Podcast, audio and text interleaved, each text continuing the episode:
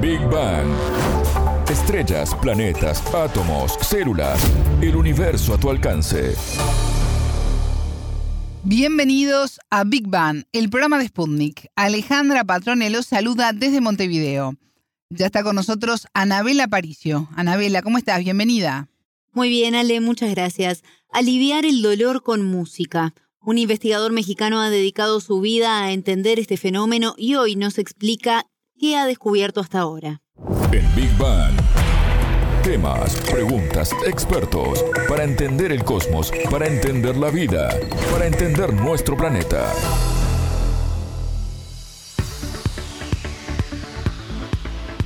Se estima que uno de cada 10 adultos padecen dolor crónico en América Latina, según estudios científicos. El consumo sostenido de medicamentos para aliviarlos y la resistencia que genera el cuerpo a esto hace que muchas personas lleguen a un punto de no encontrar un calmante que haga efecto. Decías en la presentación, Anabela, aliviar el dolor con la música. ¿Es posible que la música pueda entonces ayudar a alivianar esta carga? Sí, Ale, algo que parece muy importante para quienes lo viven en el día a día, ¿no? Este padecimiento. Y esto es lo que investiga el mexicano Eduardo Garza Villarreal, investigador asociado del Instituto de Neurobiología de la Universidad Nacional Autónoma de México. Su trabajo comenzó en 2008 cuando realizaba un doctorado en Dinamarca. Allí él conoció un grupo de trabajo que hacía estudios sobre música y neurociencia y se especializó en esto y focalizó precisamente su tesis en el tema de la música y el dolor. Y desde allí no pudo dejar este tema que lo ha cautivado y ha marcado su carrera. Interesante además. Muy interesante y es por eso que dialogamos con él para conocer mejor su investigación. Cuando empecé, empecé como pues la mayoría empezaron con música clásica. Empecé, hice un estudio con, con Mozart, en donde les ponía pues música de Mozart, sobre todo porque pues la gente lo atribuye con el efecto Mozart, que bueno, eh, no existe, pero, pero la gente lo atribuye con algo bueno, positivo, y porque no tenía letras. Pero después la siguiente investigación que hice lo que quería, bueno, lo que habíamos visto es que había características de la música que hacían que fuera más beneficiosa para el dolor, como por ejemplo que la música fuera familiar, como que, o sea, familiar me refiero a que la hayan escuchado antes, que la música fuera relajante, que también fuera agradable a la persona y sobre todo pues que, que este, sobre todo esas dos, las últimas, relajante y que fuera agradable para la persona. Conociera o no la música, pero sospechábamos que era mejor que la conociera por otros estudios. Y después lo que pasó fue que nosotros al hacer un estudio con diferentes tipos de música, tratando de, digamos, hacer ese checklist de todo esto que habíamos dicho que fueran como las características que podrían ayudar, usamos música que la gente escogía, que fuera familiar y que la música que ellos quisieran mientras fuera relajante. Entonces, en ese estudio pues fueron bastantes tipos de, de artistas y todo y al final resultó que pues sí, sí este funcionó, aunque fuera música popular mexicana, aunque fuera Coldplay, aunque fuera clásica, ¿no? Entonces, en cuanto al género musical, sí nos fuimos alejando un poco de esta idea, ¿no? Del género musical, entonces empezamos a usar cualquier tipo de música. Bueno, ¿y cuál es el proceso biológico y químico realizado por nuestro cuerpo eh, que nos permite de alguna manera aliviar ese dolor con música? Este es el punto clave que aún no logran despejar. Si bien hay hipótesis, aún no está claro del todo. Pero la distracción, por ejemplo, es uno de los factores influyentes aquí, según el doctor mexicano. Todavía no sabemos exactamente cómo funciona. Hemos este, publicado una revisión en donde opinamos, el grupo de trabajo opinamos sobre cómo creemos que funciona. Al principio, cuando empecé a estudiar esto, pues pensábamos que era en parte efecto placebo, que es un efecto, digamos, solamente por el hecho de creer que va a funcionar, que ese efecto pues puede ser muy grande. Y después tenemos otros efectos que ya estaban descritos por otros investigadores de dolor, como por ejemplo la expectativa de disminuir el dolor, el cambiar de atención, porque pues la música digamos que nos hace que pongamos la atención a la música, varias características, pero también pensamos que el hecho de que fuera muy agradable eh, nos diera cierto placer y que de ahí hubiera mecanismos relacionados a, la dopamina, por ejemplo, y a opioides endógenos, que son químicos cerebrales que se han relacionado a disminución de dolor. Y en cuanto a las regiones cerebrales que hemos pensado que están relacionadas, pues habíamos visto que sobre todo regiones que le llamamos prefrontales o las encargadas de en lo que generalmente es como la pues la conciencia, la toma de decisiones, todo esto pensamos que eran las que estaban más relacionadas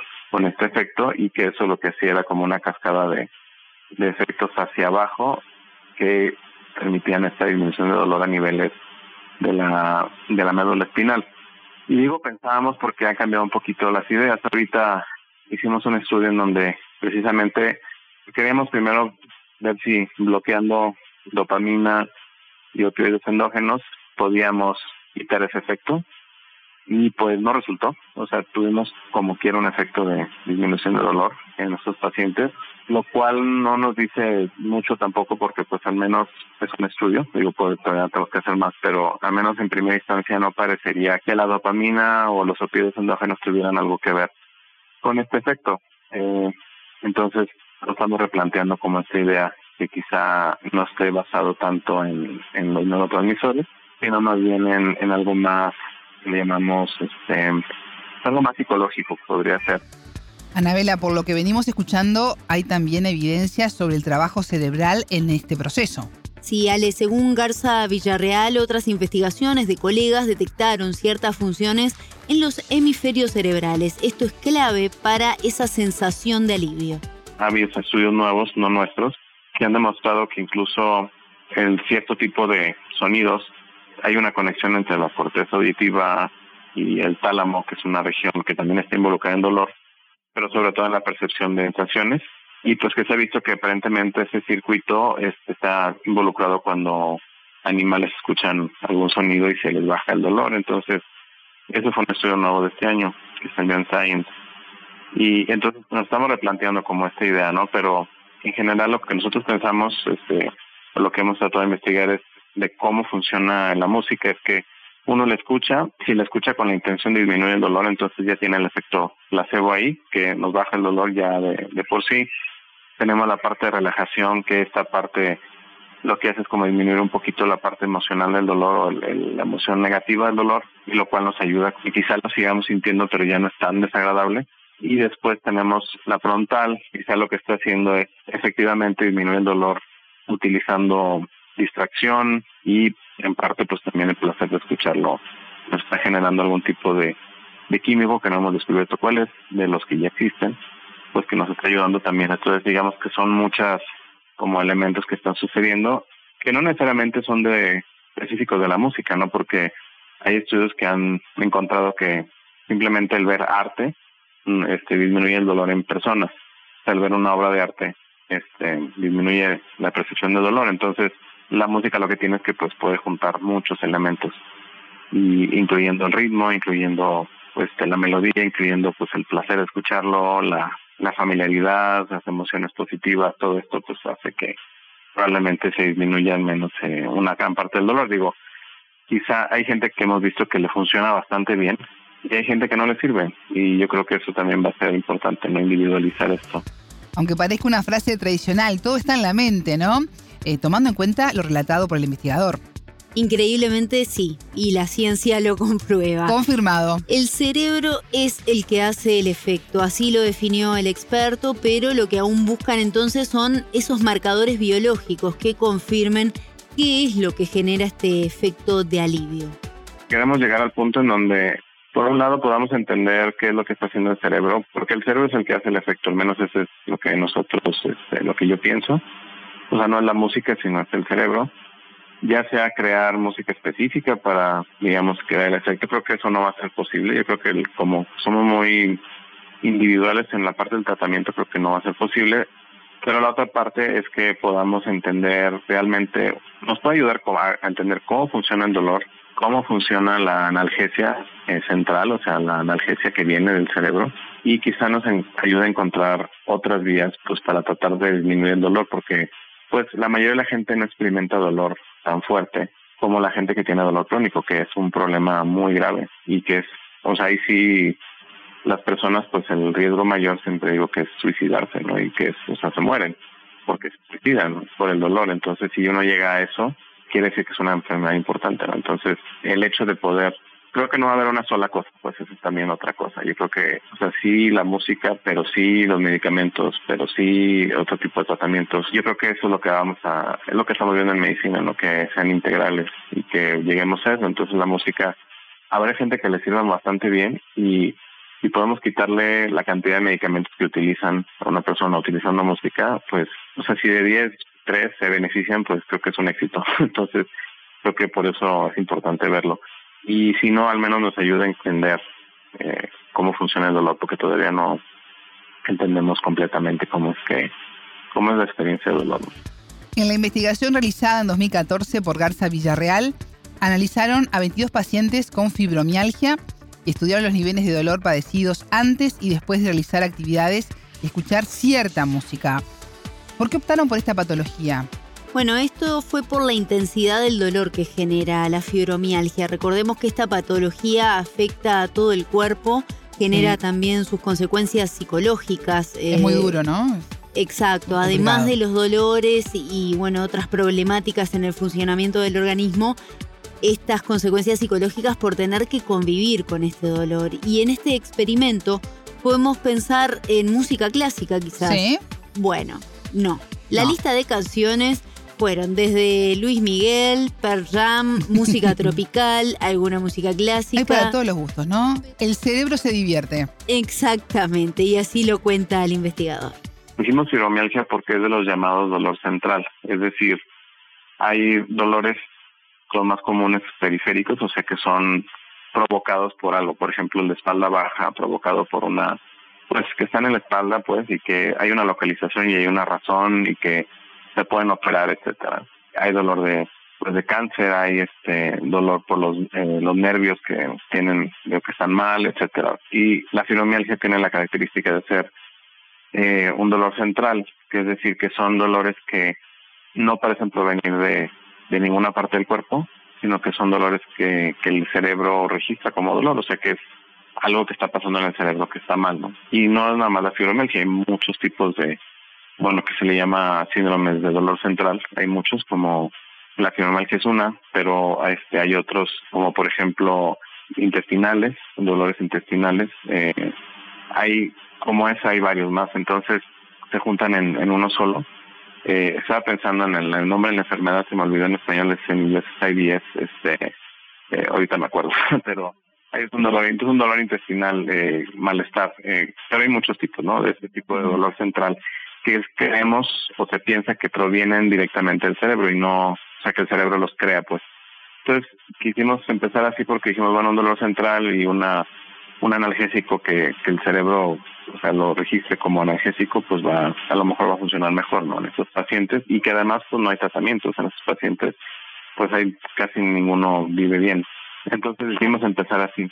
También la fibromialgia viene con mucha depresión, ansiedad y hemos ya visto que la música también ayuda en eso. Nosotros hicimos un metaanálisis, o sea, un estudio de, de otros estudios, eh, de más publicaciones y encontramos que no solamente ayuda a disminuir el dolor, eh, sino además ayuda a disminuir los síntomas depresivos y la ansiedad. Entonces, creemos que pues eso puede ayudar y por eso empezamos con fibromialgia. En general, lo que hemos visto es que funciona con de otros estudios, no solamente nuestros, que pues que funcionan casi todas, pero obviamente va a funcionar mejor en unas que otras. Y al menos de lo que hemos visto de los síndromes centrales son los que más funcionan, como la fibromialgia, por ejemplo. Bueno, después de escuchar al investigador me surge la curiosidad de saber ¿Cuál es la dosis de música diaria recomendada ante un dolor? Y me imagino que más de un oyente también está queriendo saber. Tomen nota. Bueno, Garza Villarreal aclaró que esto no significa la sanación, eso es importante también dejarlo en claro, pero sí ayuda a disminuir el consumo de calmantes y eso lo han podido comprobar científicamente en un reciente estudio a publicar en los próximos meses donde se expone el caso de una paciente precisamente que tenía dolor en la espalda baja, consumía muchos opioides y para aliviarse eh, comenzó a probar y actualmente ha podido utilizar y tiene ya estandarizada cuál es su música para el dolor. Entonces es algo muy personal también el tema de elegir la música y los momentos a utilizarla. Exacto, por eso también la variedad de, de playlists que tuvieron en este experimento que hicieron en 2014, porque cada paciente elegía la música que le agradaba. Y esto es una prueba de ensayo y error, eso nos explicaba él, para poder dar con la medida justa pero también para dar con la música apta y que genera más eh, sensación de alivio, más placer. El investigador de todas formas nos brindó una serie de consejos para saber cómo llegar a esa dosis musical para aliviar un dolor. Sentarse, escuchar una canción y ver, bueno, hasta cómo me siento, me aumenta el dolor, me lo disminuye el dolor, eh, me siento más ansioso, me siento más ansioso, este, me agrada. Y va a tener que buscar y hacer un playlist. Y en cuanto a en cuanto encuentren la música que les sirva entonces ahora sí ellos podrían empezar a, decir bueno cuando me duela o antes de que me duela voy a empezar a escuchar esto no para que no llegue el dolor. O si me empieza a doler me voy a sentar voy a ponerme así voy a escuchar la música y este tratar de relajarme, ¿no? Todas esas cosas son las que hemos visto que parece que funcionan bien y lo que puedan usar en crisis de dolor o que puedan usarlo en la vida diaria, ¿no? Para evitarlo también. En cuanto a horarios, generalmente el dolor es más fuerte en la noche, entonces podría ser que se, lo escuchen en la noche o que lo escuchen antes de dormir, por ejemplo, o que lo hagan en la mañana si quieren despertando también para...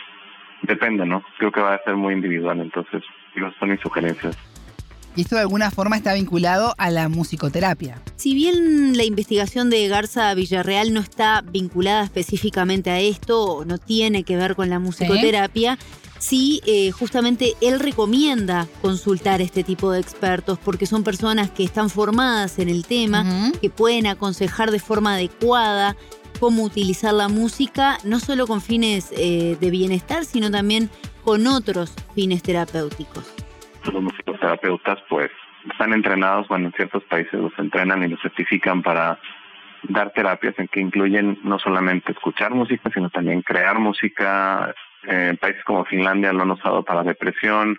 Otras sugerencias sería también acercarse con alguien así, con un musicoterapeuta certificado, por ejemplo. No sé, en México no existe, o sea, sí existen los musicoterapeutas, pero certificados no hay, más que los que te entrenaron fuera.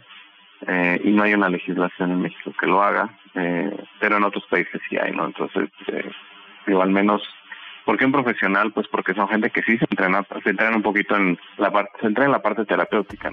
Escuchábamos al doctor Eduardo Garza Villarreal, investigador asociado del Instituto de Neurobiología de la Universidad Autónoma de México. Él nos contó cómo se puede aliviar el dolor con música. Qué buena idea. A practicarlo entonces. Muchas gracias, Anabela. Fue un placer. Esto fue Big Bang.